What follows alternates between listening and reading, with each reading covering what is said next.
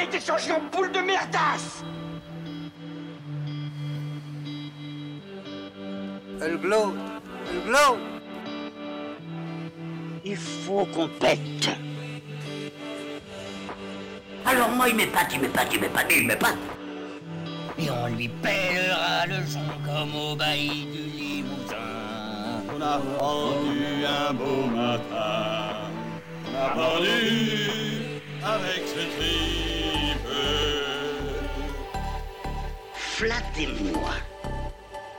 Eh ben la denrée, on est en France. Allez, cul sec Bonjour, bienvenue sur Retourne en dire plus. Aujourd'hui, on va parler d'un film euh, à l'origine d'une trilogie, euh, plus un film de Tim Burton, La planète des singes. Allez, c'est parti, mon kiki.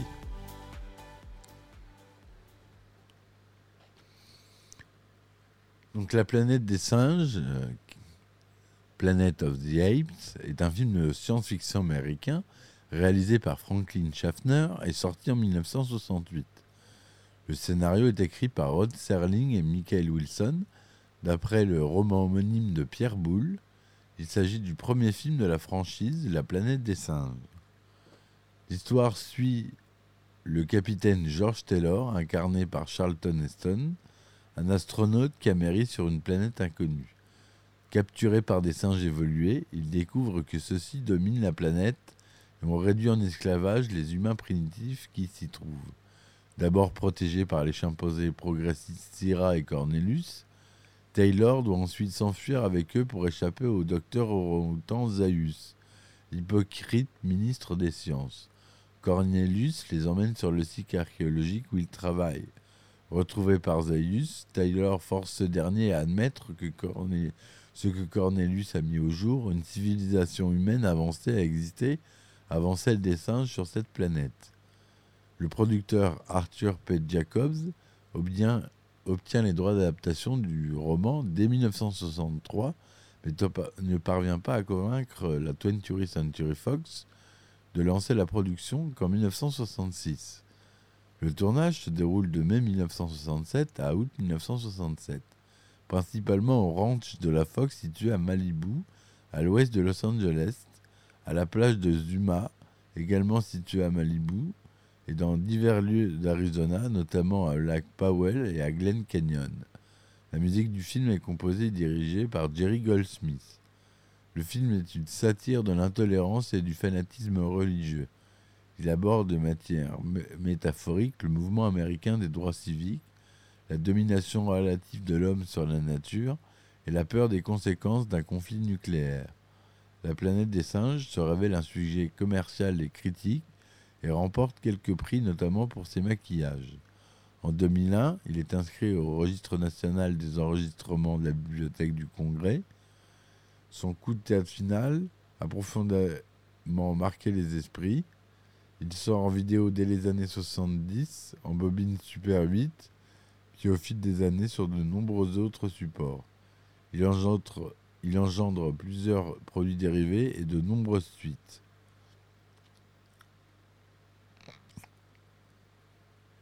La planète des singes, si je vais vous dire, il y a eu Le secret de la planète, des- quatre films, donc cinq films en tout. Alors le synopsis. En 1972, un vaisseau spatial américain part en mission d'exploration avec quatre membres d'équipage à son bord. Au terme d'un voyage d'une année, correspondant selon la théorie de la relativité à 2000 années passées sur Terre, le vaisseau amérit le 25 octobre, oc- novembre 3978 sur une mystérieuse planète au cœur d'une région désertique. Réveillés par le choc, les astronautes découvrent que leur collègue féminine, Carol Stewart, est mort lors du périple des suites lors d'une fuite d'air de son caisson de survie. Les trois survivants, le capitaine George Taylor et ses lieutenants, John Landon et Thomas Dodge, gagnent la terre ferme grâce à un canot de sauvetage. Taylor explique à ses hommes qu'ils doivent être sur une planète de l'étoile Bellatrix dans la constellation d'Orion. Ils marchent ainsi dans une région désertique, puis découvrent des plantes et enfin une signe de vie intelligente des épouvantails. Un peu plus loin, il tombe sur une vallée luxuriante où il trouve un point d'eau et s'y baigne. C'est alors que des hommes primitifs arrivent et détruisent leurs instruments et leurs vêtements. Suivant les primitifs, Taylor et ses hommes découvrent alors un champ de maïs où ils se restaurent. C'est alors qu'ils sont attaqués par des gorilles évolués, montés sur des chevaux et armés de fusils. Une chasse à l'homme s'ensuit, les, gorilles tuant ou capturant sans discernement, Dodge est abattu tandis que Landon est pris dans le filet. Taylor tente de s'enfuir, mais recevant une blessure à la gorge qui le rend temporairement muet, il s'écroule et est capturé. Les blessés humains sont envoyés auprès du chirurgien Galen et du docteur Zira à l'infirmerie du laboratoire scientifique de la Cité des Singes. Soigné et mis en cage, Taylor attire l'attention de la femme chimpanzé Zira par son comportement plus civilisé que ses congénères. Le supérieur de celle-ci, le ministre de la Foi et des Sciences, Laurent Houtan Zaius, est également intrigué par Taylor. Cependant, il pense, contrairement à elle, qu'elle est une menace, qu'il est une menace pour les singes. Zira, qui baptise Taylor Beaux yeux, met une femme dans sa cage pour lui tenir compagnie. Zira veut prouver que les singes peuvent domestiquer des hommes et ces derniers ne doivent plus être considérés comme des bêtes sauvages.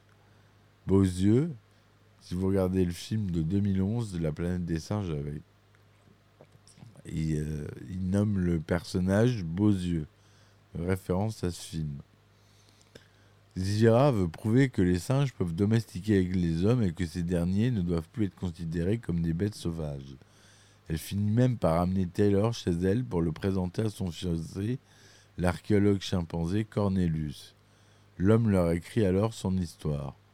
Il leur dit de venir d'une autre, il leur dit venir d'une autre planète et avoir atterri dans l'endroit que les singes appellent la zone interdite. Cornelius, sceptique, pense cependant que Taylor est le chaînon manquant de l'histoire de l'évolution simiesque. Zaius, toujours méfiant, ordonne la castration de Taylor. L'apprenant, celui-ci assomme Julius, le gardien du laboratoire, et s'enfuit. En traversant la ville, il, découvre Dodge empaillé dans un musée. Sèmant la panique dans la ville, il est repris mais retrouve sa voix. Julius, pour se venger, le sépare de la femme qui partage sa cage et que Taylor a baptisée Nova. Taylor passe ensuite devant une commission où siègent, en plus du président de l'Académie des sciences, les orang-outans Maximus, commissaire aux affaires animales, et Zaius, qui est ministre de la science. L'accusation est menée par le docteur Honorius, l'adjoint ministre de la Justice. Zira et Cornelius sont, sont également présents car Zaius les soupçonne d'avoir modifié Taylor pour lui donner la parole. Taylor raconte à nouveau son histoire mais n'est pas cru. Le tribunal lui permet alors de retrouver Landon, mais Taylor s'aperçoit que ce dernier a subi une trépanation qui l'a rendu stupide. La séance est ensuite levée et Zaius fait venir Taylor dans son bureau. Laurent Houtan lui avoue qu'il considère comme un mutant et souhaite savoir où se cachent ses semblables. Taylor n'ayant- rien à lui révéler, Zaius le fait ramener en cage. Le soir venu, Lucius, le neveu de Zira, pénètre dans le laboratoire et aide Taylor à assommer Julius. Quittant le laboratoire avec Lucius et Nova, Taylor fuit ensemble la ville avec eux et Zira. Ils sont alors rejoints par Cornelius qui souhaite les emmener sur les lieux d'une ancienne fouille archéologique dans la zone interdite. En se rendant là-bas, il pourrait prouver sa théorie du chaînon manquant et ainsi se blanchir d'après auprès de la commission. En chemin, il apprend à Taylor que cette région aride est interdite aux singes depuis 1200 ans par le législateur qui a rédigé la loi des singes. Arrivés sur la plage qui borde les lieux, ils sont rattrapés par Zaius et une troupe de gorilles. Armé d'un fusil, Taylor menace Zaius et le force à entrer dans la grotte qui renforme des objets antiques. Cornelius leur montre ses découvertes, dont une poupée humaine qui serait vieille de 2000 ans. Zaius leur révèle alors qu'il sait depuis longtemps qu'une civilisation humaine a existé avant celle des singes et que c'est elle qui est responsable de l'aridité de la zone interdite. Taylor décide alors de partir loin des singes avec Nova.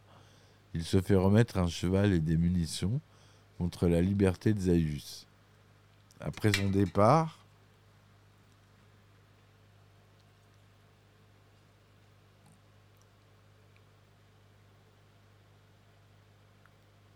euh, le ministre, excusez-moi, pardon, le ministre ordonne que la grotte soit détruite pour faire disparaître les découvertes de Cornelius et Zira. Suivant la plage, Taylor découvre horrifié les vestiges à moitié ensevelis de la statue de la liberté, ce qui lui fait prendre conscience que la planète où il a échoué n'est autre que la Terre. Plein de désespoir, Taylor tombe à genoux tout en fustigeant l'humanité pour avoir détruit son propre monde. Donc à la réalisation, on a dit qu'on avait Franklin Jean Jaffner, la musique Jerry Goldsmith. Le budget est de 5 800 millions de dollars. La société de production, c'est Abjack Productions et la 20th Century Fox, comme la distribution. Il a été tourné en anglais, en couleur 35 mm, 2 39e, son stéréo 4 pistes. Il dure 112 minutes. Il est sorti aux États-Unis le 8 février 1968 en première, puis le 3 avril en sortie officielle et le 25 avril 1968 en France. On a Charlton Heston qui joue George Taylor, Roddy McDowell qui joue Cornelius, Kim Hunter qui joue Zira,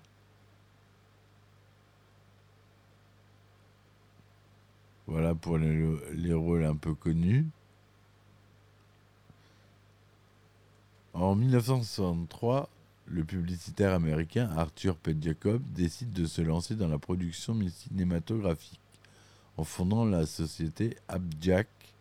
Lorsque Jacob se trouve à Paris pour rechercher des scénarios à produire, l'agent littéraire Alain Bernheim lui propose plusieurs romans adaptés. L'un d'eux intrigue Jacob. Il s'agit de La planète de singes de Pierre Boulle. Il en achète donc immédiatement les droits d'adaptation pour le cinéma. En 1964, Jacob parvient à associer le réalisateur Black Edwards au projet, ainsi que le studio Warner Bros. Il embauche ensuite sept artistes pour créer des dessins préparatoires et le scénariste Ross Serling, créateur de la série télévisée La quatrième dimension, de 59 à 64, il obtient ainsi un livre de plus de 130 pages d'idées et de concepts pour donner vie à leur projet. Serling entame alors l'écriture de plus d'une dizaine d'ébauches. Il rebaptise le héros du roman Ulysse en, Thomas. Il mélange ensuite le roman de Pierre Boulle et le scénario d'un épisode de la quatrième dimension diffusé en 1960, La flèche dans le ciel.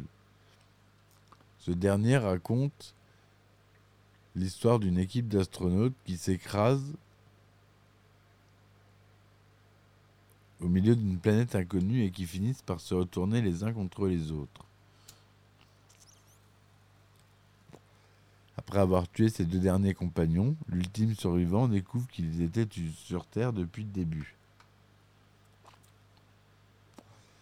Du livre de Boulle, Serling retient l'idée d'une civilisation anthropoïde moderne propulsant le héros du statut de celui de prisonnier des singes à celui de célébrité.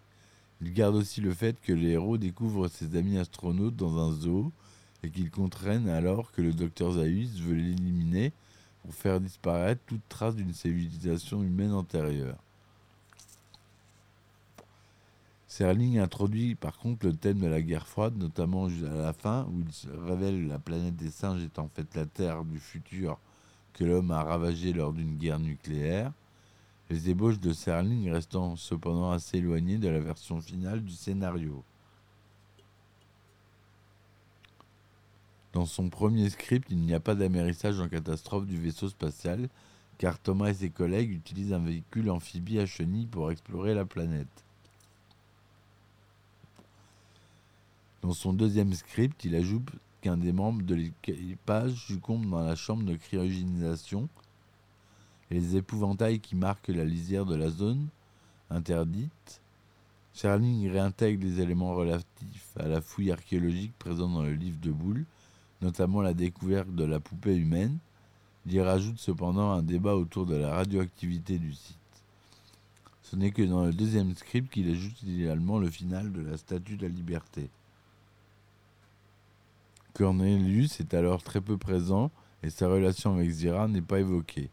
Et dans le troisième script, Serling transfère certains de ses dialogues de Zaius à Cornelius, qui est cette fois présenté comme étant l'époux de Zira.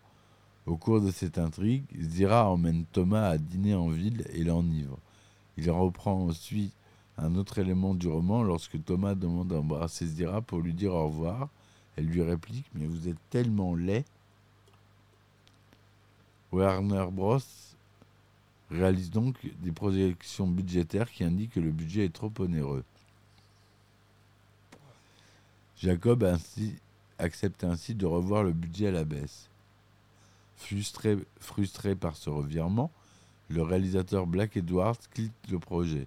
Et comme la Warner Bros. n'est liée qu'à Edwards, Jacob se retrouve alors également sans studio. Il se tourne alors vers d'autres studios, mais sans succès. À l'MGN, faute de convaincre les décideurs, il noue un partenariat avec Mort Abrahams, le producteur de la série des agents très spéciaux de 64 à 68. En juin 65, Arthur P. Jacobs se met en quête d'un acteur de premier plan pour faire parler du projet. Il contacte ainsi Marlon Brando, Burt Lancaster, Paul Newman, Rock Hudson, Jack Lemmon et Charles Denton. Seul ce dernier est intéressé.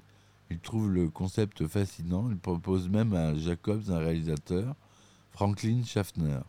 Celui-ci a également travaillé pour la télévision et a même réalisé des documentaires sur la Maison Blanche en collaboration avec Jackie Kennedy.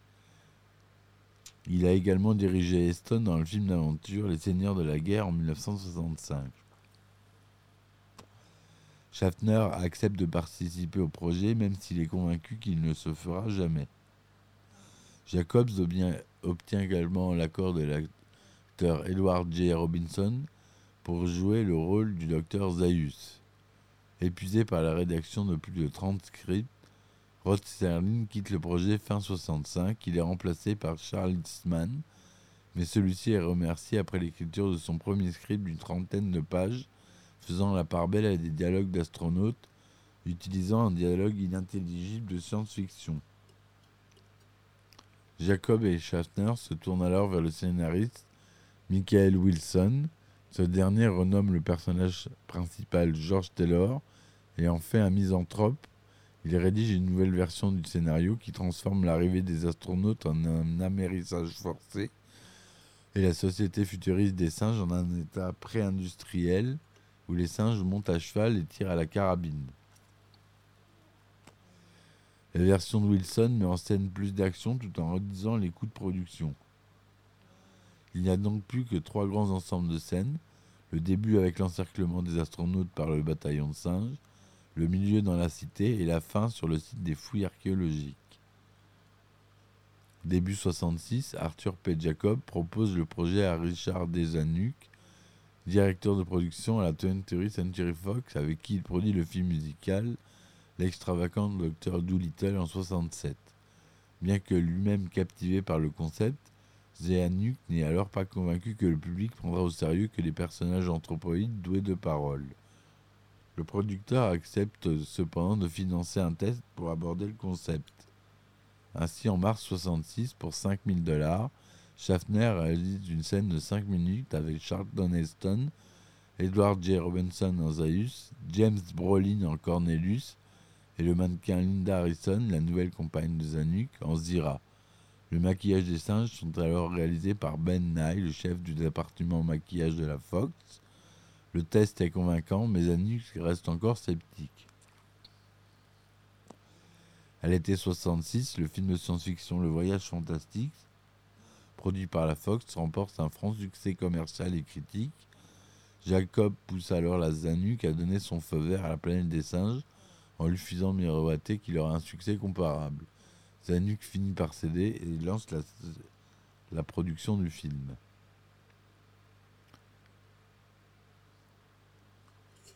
Le chef du département artistique de la Fox, Jacques Martin Smith, fait découvrir à Schaffner l'endroit idéal pour les scènes de la zone interdite, les abords du lac Powell dans l'Utah, qui ont servi deux ans plus tôt au décor du, peplum biblique les plus grandes histoires jamais contées. Lors de sa première visite sur les lieux, le caméraman de Schaffner, Léo Chamron, lui déclare C'est un véritable paysage épique.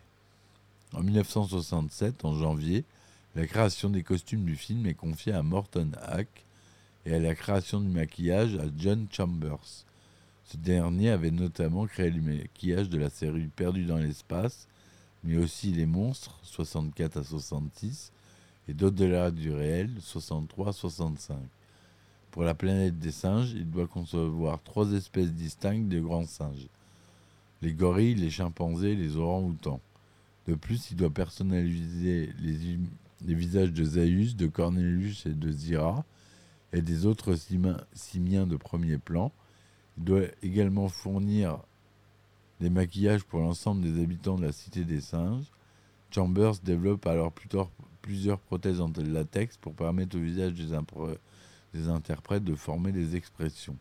Il y en a une pour le menton, une pour la partie supérieure de la bouche et le nez, et une pour l'arcade sourcilière. Cependant, les premiers résultats ne convainquent pas Jacobs. Chambers et ses maquilleurs ont en effet retravaillé à partir de photos et sont allés voir des singes aux mais ne se sont jamais approchés d'un singe. Kreber parvient à leur trouver un singe dans la personne de Debbie, la chimpanzé femelle de la série Perdue dans l'espace. Les maquilleurs examinent alors la texture et la couleur de sa peau et prennent la photo de ses mains. La semaine suivante, les maquilleurs réalisent un nouveau concept qui fonctionne. Durant le tournage, l'équipe de Chambers compte 60 maquilleurs et 40 perruquiers qui produisent tous les jours grimages et prothèses pour 35 à 38 personnages de premier plan et 160 personnages de second plan. Les maquillages coûtent à eux seuls un des 5,8 millions de dollars du budget. Cardiac, l'acteur J. Edward Robinson se retire alors du projet. Il pense en effet ne pas pouvoir supporter les nombreuses heures de maquillage. Schaffner confie donc le rôle de Zayus à l'anglais Maurice Evans, un autre acteur britannique. Roddy McDowell est retenu pour incarner Cornelius. Jacob propose le rôle de Syrah à Shirley MacLaine, puis à Judy Harris qui le refuse. Et finalement, c'était Kim Hunter qui l'accepte face aux responsables de la Fox qui ne comprennent pas pourquoi il engage des interprètes confirmés pour interpréter des singes, selon Kreber, de simples cascadeurs suffiraient, Schachner leur, affirme il faut des acteurs véritablement doués qui puissent projeter des émotions. Le rôle muet de Noah est confié à Linda Harrison, la compagne du producteur Richard D. Zanuck.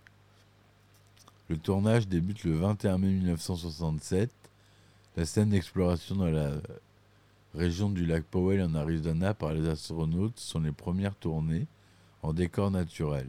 Le superviseur artistique William Kreber indique d'ailleurs que vous pouviez parcourir des kilomètres et il n'y avait rien qui poussait. C'était donc le cadre parfait. Ces scènes sont particulièrement difficiles pour les comédiens et les techniciens à cause des températures qui frôlent les 38 degrés Celsius. Jeff Burton, qui interprète l'astronaute Dodge, s'évanouit même à cause de la chaleur. Les autres scènes en terrain désertique sont également tournées en Arizona, près du Glen Canyon, du fleuve Colorado et de la ville de Page. Après plusieurs jours de tournage, le producteur Mort Abrahams demande au réalisateur pourquoi ils sont toujours dans le désert à tourner des des scènes d'introduction. Schaffner lui répond qu'il veut faire ressentir aux spectateurs sur la durée l'épreuve endurée par les astronautes pour donner le ton au film. La partie de la chasse aux humaines organisée par les gorilles est minutieusement préparée par le réalisateur Franklin Schaffner, qui souhaite faire de cette scène un des grands chocs cinématographiques de l'époque. Il fait par exemple pousser un champ de maïs en un temps record au beau milieu du range de la Fox pour rendre la battue plus mystérieuse.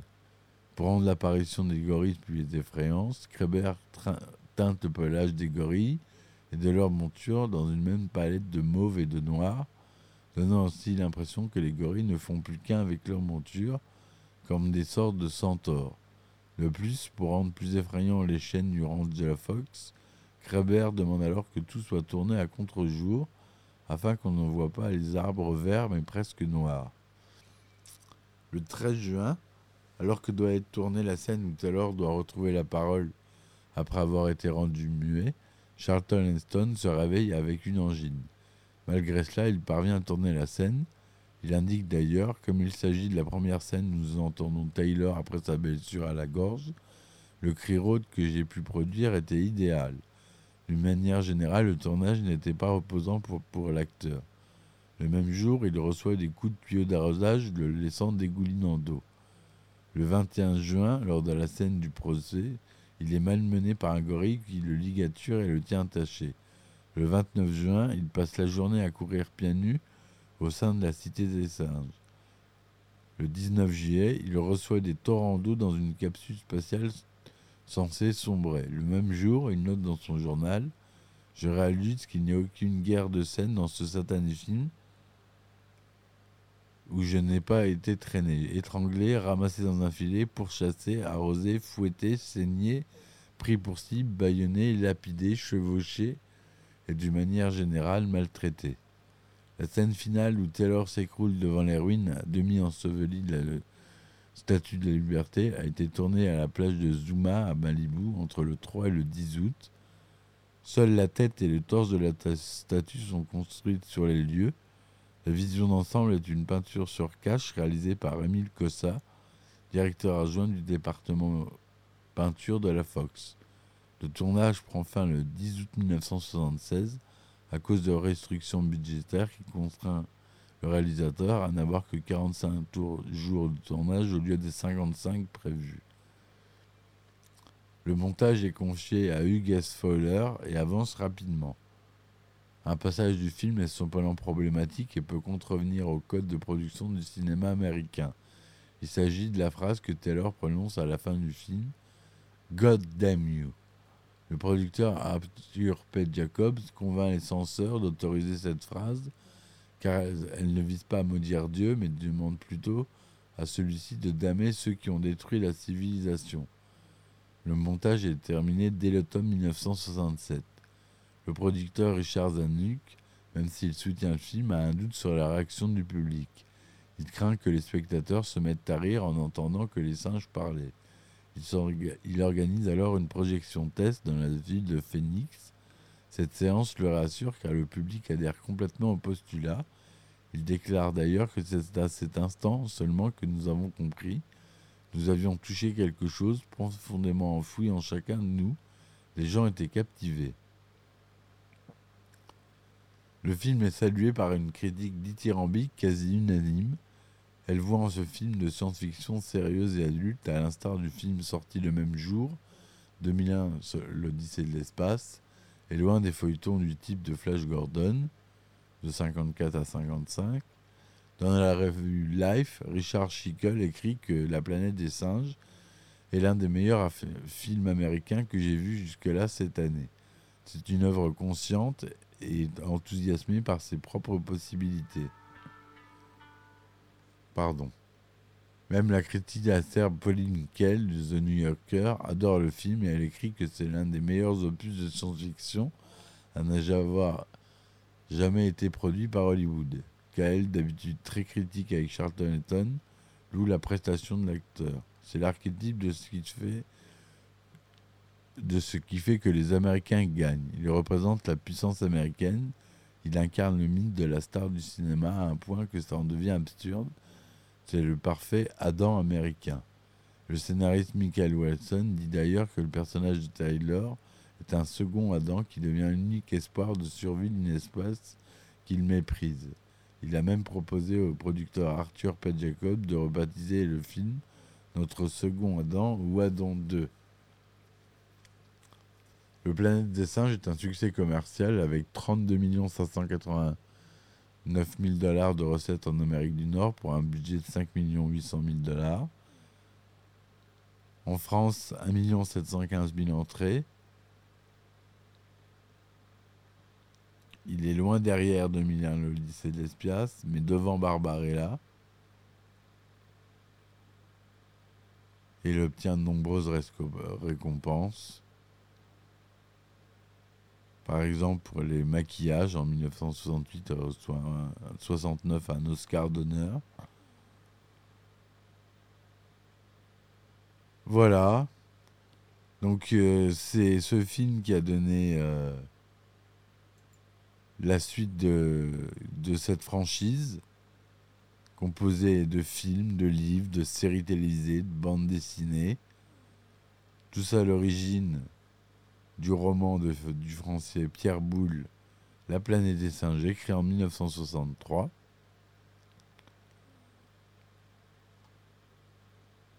Voilà, j'espère que cette euh, chronique vous aura plu. Euh, on fera la prochaine sur euh, la version de 2001 par Tim Burton.